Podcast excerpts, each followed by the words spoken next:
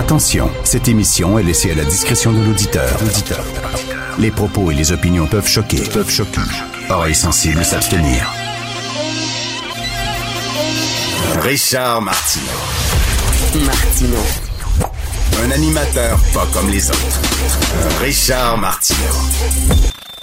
Salut les amis, merci d'être fidèles à Cube. Euh, écoutez, tout le monde parle de ça aujourd'hui. Euh, tantôt, euh, Mathieu Boccoté en discutait avec Emmanuel Latraverse et toute la journée, vous allez en entendre parler, bien sûr, un peu partout, ce, sondage publié dans le journal de Montréal, journal de Québec, sur l'intégration des immigrants. Christy de racistes, les Canadiens, hein? Méchante gang de racistes. Hein? Le Canada, c'est un pays hyper raciste. La prochaine fois que vous allez entendre un Canadien dire quoi que ce soit sur les Québécois en disant qu'on est fermé aux immigrants, en disant qu'on est raciste, qu'on est la honte du pays, J'espère que vous allez ressortir les résultats de ce sondage-là. Il faut garder ça dans son tiroir parce que c'est un sacré argument. Les Canadiens sont comme nous autres. Ils sont contre l'immigration massive. Le plan de Justin Trudeau, là, on va en accepter, on en va accepter, on va ouvrir les vannes. Mais les Canadiens disent non. Non à ça. Il est complètement déconnecté. 56% des Canadiens disent il faut accepter moins d'immigrants qu'on le fait présentement. 51% des Canadiens affirment que le Canada intègre mal ces immigrants. Donc, il y a des problèmes d'intégration des immigrants au sein, de la, au sein de la société canadienne. Imaginez, là, si on arrive avec les seuils euh, fixés par Ottawa, ça va être encore pire. 79% des Canadiens disent que l'immigration augmente la pénurie de logements. 59% des Canadiens disent que l'immigration augmente les délais dans le réseau de la santé.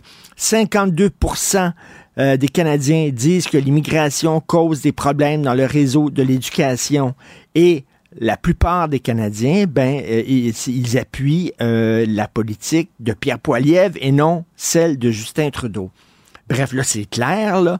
On n'est pas vraiment une anomalie au sein du Canada.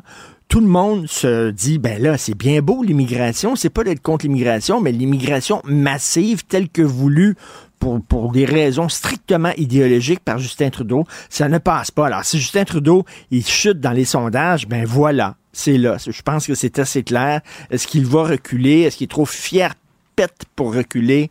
Euh, je ne sais pas, mais c'est certain qu'on va en discuter beaucoup aujourd'hui. Hier, je suis allé au Jésus, la salle du Jésus euh, à Montréal, parce que c'était la première d'un spectacle qui s'intitule Au grand mot, les grands discours, spectacle auquel a contribué mon ami, notre collaborateur ici à l'émission, Rémi Villemur.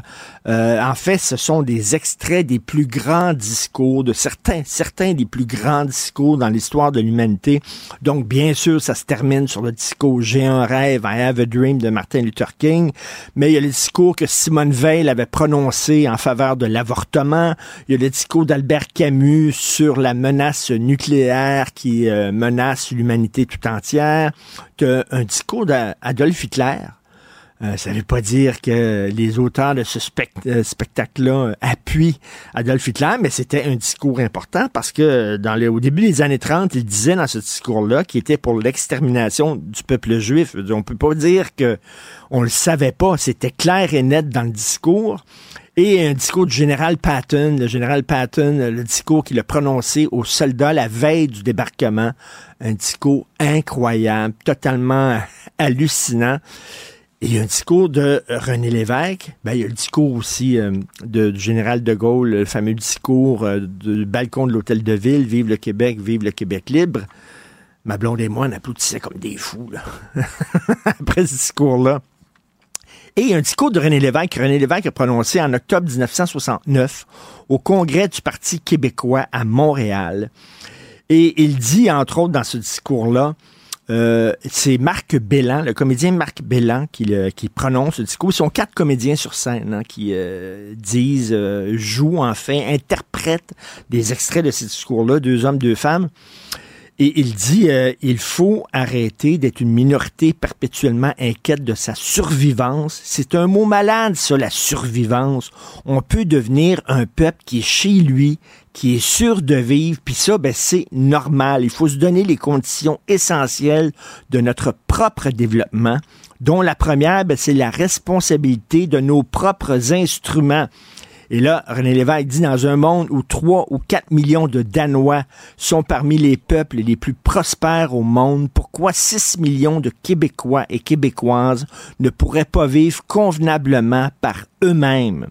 Et quand on sera chez nous, comme une majorité qui est chez elle, comme un homme qui est dans sa maison, les autres vont nous respecter parce qu'on respecte les gens qui se décident. Il dit, on ferait l'indépendance, c'est pas contre personne, c'est juste pour nous. Bref, un très beau discours qu'il faut rappeler et, euh, il dit, entre autres, et ça c'est génial quand il parle de la langue, euh, il dit, euh, je suis écœuré de parler de la langue. Ça, c'est en 1969. René Lévesque dit Je suis cœuré de parler de la langue. Ça n'a pas de sens de parler de la langue, de placoter autour de la langue qu'on parle. Dans une société normale, elle se parle toute seule, la langue. En 69, on placote encore autour de notre langue, on parle de notre langue. Mais comment ça se fait? Ça devrait tomber sous le sens. On est chez nous, on se fait servir dans notre langue.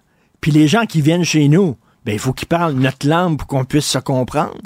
Puis là, René Lévesque, il dit, comment ça fait qu'on parle autant de la langue? C'est pas normal. Il n'y a aucun peuple au monde qui parle autant de sa langue, puis qui doit défendre autant sa langue. Et euh, il, a, il, a, tout à fait raison. Bref, un très, très beau, euh, très beau spectacle. On va probablement en reparler euh, demain avec Rémi Villemur. Et en France, un stage de drag queen organisé pour les enfants de 11 ans. Là, je capote pas, je déchire pas ma chemise, je dis pas que c'est épouvantable, on est en train de groomer les jeunes pour en faire des gays puis des homosexuels, c'est pas ça.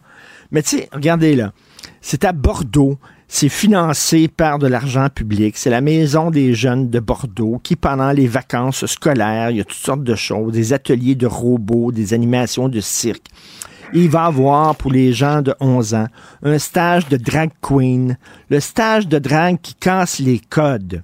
Alors, l'objectif de ce stage-là, créer son personnage de drag queen en choisissant un nom de drag, euh, réfléchir sur le genre, les codes, les stéréotypes et comment jouer des codes du genre, apprendre à défiler en talons hauts avec le regard et l'expression appropriée, le regard et l'expression appropriée des dragues et euh, mettre en scène une performance drague.